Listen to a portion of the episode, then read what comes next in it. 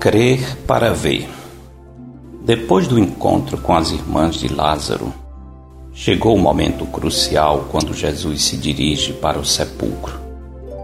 Resoluto na sua disposição de enfrentar a morte, Jesus ordena que tirem a pedra. Imediatamente Marta reagiu, dizendo: Senhor, já cheira mal, porque já é de quatro dias. Essa reação de Marta é, no mínimo, curiosa, pois há pouco ela havia declarado: Sim, Senhor, eu tenho crido que tu és o Cristo, o Filho de Deus que devia vir ao mundo. No entanto, quando chegou a hora crucial em que sua ousada declaração de fé seria testada, Marta não conseguiu ficar firme. Ao perceber a resistência incrédula de Marta, Jesus respondeu: Não te disse eu que se creres verás a glória de Deus? Sim, Jesus havia afirmado de modo claro: Eu sou a ressurreição e a vida. Quem crê em mim, ainda que morra, viverá. E todo que vive e crê em mim não morrerá eternamente. Crês isto?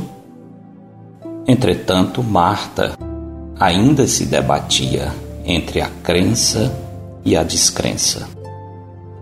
Quando Jesus disse: Se creres, verás a glória de Deus, percebemos algo importante que por vezes nos escapa. O crer precede o ver. De modo geral, somos como Tomé, que disse: se eu não vir nas suas mãos o sinal dos cravos, e ali não puser o dedo, e não puser a mão no seu lado, de modo algum acreditarei. João 20, 25. Isso acontece porque temos a tendência de confiar mais nos nossos sentidos do que na palavra do Senhor. São muitas as pessoas que vivem pondo Deus à prova pedindo um sinal que dispare o gatilho da fé. Porém, na forma como Jesus apresentou a Marta, o crer vem antes do ver. Eu creio em Deus para em seguida ser capaz de ver as manifestações de Deus. Essa ordem precisa ser obedecida porque somos limitados na nossa percepção. Por isso, Precisamos da fé, que é um dom de Deus, para alargar nossa visão, dando-nos a possibilidade de perceber a realidade que transcende a nossa capacidade natural. A exigência de sinais como meios de validar a fé não é algo novo. Os escribas e fariseus há muito diziam: Mestre, queremos ver de tua parte algum sinal. A esses Jesus respondeu: Uma geração má e adúltera pede um sinal, mas nenhum sinal lhe será dado senão o do profeta Jonas. Mateus 12, 39. Quando nos falta a fé, nenhum sinal, por maior que seja, será percebido.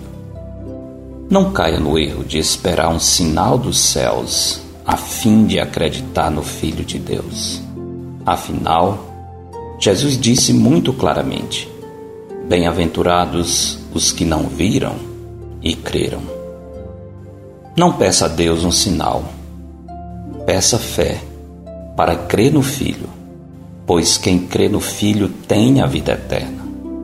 O que todavia se mantém rebelde contra o Filho não verá a vida mas sobre ele permanece a ira de Deus. João 3, 36.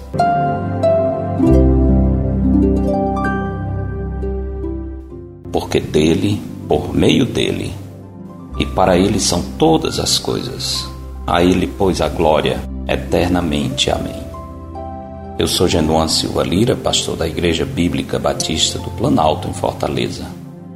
Este foi mais um episódio de A Semente. Para entrar em contato, escreva para a semente@ibbp.org. A semente@ibbp.org. Para estudos e sermões dados na nossa igreja, visite o canal da IBBP no YouTube. Tenha um bom dia na presença do Senhor.